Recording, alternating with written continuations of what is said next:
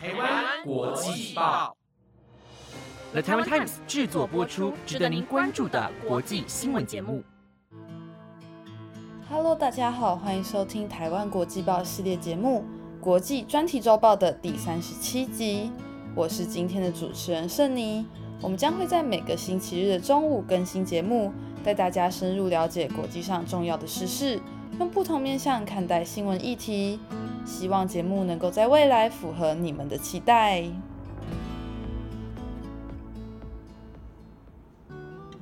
Hello，大家好，这里是准时在礼拜天播报的圣尼。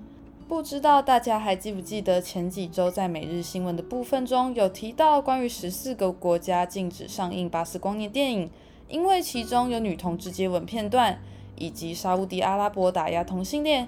官员没收彩虹玩具与服装的新闻内容呢？近期有许多媒体都特别在关注同志的议题，也有许多连锁商店推出了彩虹的周边商品。其中一个原因可能是因为这个月是同志骄傲月哦。那一定会有人感到非常好奇，为什么同志骄傲月是在六月呢？那就要追溯回六七十年前的美国，一九五零和一九六零年代。对于美国的 LGBTQ 人士来说，是在法律和社会上都非常压抑的一段时间。在这样的环境下，美国同性恋组织开始的一些最早的权利抗争活动，策划了称为年度提醒的公民运动，目的是为了宣告和提醒美国民众，LGBTQ 人士并未享有基本人权的保护。一九六九年六月二十八日星期六的凌晨。位于纽约市格林威治村的十强酒吧遭到警方搜索后展开暴动。十强酒吧中聚集着一群男女同性恋者、双性恋者、跨性别者和关切人士。同志习惯于逃避警察的追捕，但这一次他们是晋级的一方，而警察则是撤退的一方。那是什么使他们决定反击呢？那段时间，除了伊利诺伊州。美国的每个州都不允许男性之间或女性之间发生性关系，同志不能为联邦政府或军队工作，出柜会让他们在法律、医学等行业失去执照。年轻的同志们不想写信给议员要求改变或签署请愿书，相反的，他们从反战运动、黑人平权运动和那些推动妇女解放的人那里得到了启示。他们的策划十分简单：上街捣乱。攻击，攻击，再攻击！十强暴动前，同志们希望融入社会，不要惹麻烦。但是暴动发生后，他们从礼貌的要求转变，变成愤怒的要求。这场暴动和后继的示威抗争行动，是现代 LGBTQ 权利运动的分水岭，也奠定了同志骄傲月在六月举行，并且有同志游行及大型的公开活动。那怕大家不是很了解我刚刚说的 LGBTQ 是什么意思？那其实这就是同志族群单字的集合体，合起来就是同志群体的总称。首先，L 是 Lesbian，为女同性恋，也就是会被人称为蕾丝边或者是百合。其中女同性恋中 T 来自英文的 Tomboy，其特质倾向于阳刚或外貌喜欢做男性化、中性化打扮者。P 则是指装扮行为气质阴柔的女同志，而 H 则介于两者之间，较难从外表来判断。接着 G，也就是大家比较常听到的 Gay，也就是男同志。细分下来，还会在性行为中的角色分别有一号、零号之分。B 则为 Bisexual，也就是双性恋，只会被同性或异性吸引的人。T 为 Transgender，跨性别。比如原先是生理男性，认同自己的性别是女性，又或者生出来是生理女性，认同自己的性别是男性。有些会进行性别置换手术，来让自己的生理如同自己认同的一般。例如变装皇后就是一个很好的例子。最后 Q 代表着 question 或者是 queer，最初的意思是奇怪或奇特的。在十九世纪后期开始用来贬低那些有同性欲望或关系的人，但如今可以代称 question 疑惑者，也就是对性别性倾向感到疑惑者，也就是许多人会称为酷儿。虽然说现在有越来越多的国家通过同性婚姻法案，并且不再以异样的眼光看待他们，但仍有一些国家同志们仍然受到了许多压迫。例如，在印尼一个知名的 podcast 节目上，主持人在五月初采访了印尼同志马哈迪卡与他的德国伴侣沃勒特，在节目上畅谈作为同性恋者在印尼社会的处境。该视频吸引了超过六百万人观看，但随之而来的是铺天盖地的反同批评声，甚至有人抵制该节目。主持人随后删除了该节目，并公开道歉。该节目播出后，英国驻于雅加达的大使馆在五月十七日国际不再恐同日升起一面彩虹旗，而引发争议。据当地媒体报道，印尼外交部致电大使，要求大使馆工作人员注意印尼的文化。目前，印尼国会正在讨论刑法修正草案。该草案的初衷是要去除具有殖民意涵、拥有百年历史的刑法，但人们担心修法可能会将更多行为纳入刑法，其中就包含法律标准可能被用来惩罚和迫害同性伴侣。除了印度，很多宗教和国家的本土文化都反对同性婚姻。例如，圣经就强调婚姻是一男一女所组成。造成许多基督徒或天主教徒认为同性恋在教义上是一种罪。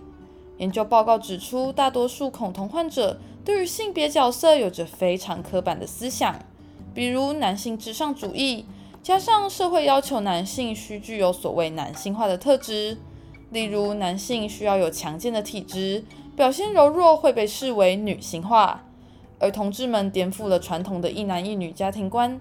导致反同者认为有责任纠正他们的行为，并且人在不了解的事物面前会感到不安，这是人的本性。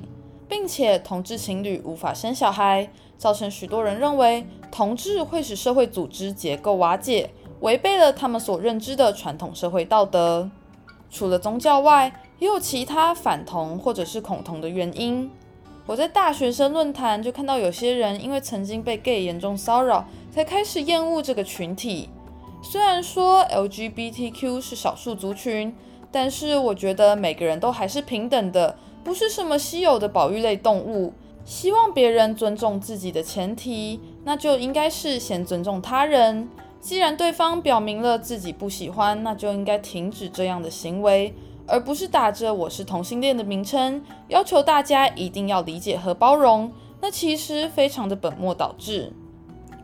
另外，我也看到很多人讨论，认为小孩接触到同性恋的相关内容会被教坏，更是认为学校教材不应该提及关于同性恋的内容。首先，我认为当用上“教坏”这个形容词，那肯定是不妥的，并且在现代。三 C 产品如此发达，小孩子可能会从任何一个管道接受到关于同志的内容。与其让那些旁门左道影响小孩子的价值观，不如一开始就用学校正确的教育，让小孩认识到不同种类的爱，并且学会尊重不同性向的人。联合国教科文组织公布的2017年报告指出，有百分之四十五的英国同性恋学生在学校饱受霸凌。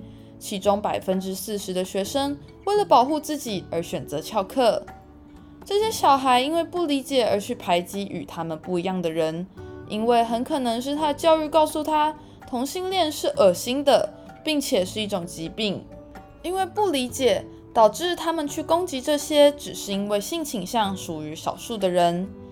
可见，更重要的是学校老师和家长。要避免把自己的传统价值观强加在小孩身上，让他们用自己的眼光认识世界上不同种的感情，并且学会理解和尊重跟自己不一样的人。再来就是许多家长会面临到的问题：如果我的小孩是同性恋，那我应该怎么办呢？所谓让大家知道自己是同性恋的过程，我们俗称出柜，就是让自己走出阴暗的衣柜中。让家人朋友们知道自己的性向，比起说出别人会怎么看你，他们其实更希望听到家人的支持和爱你。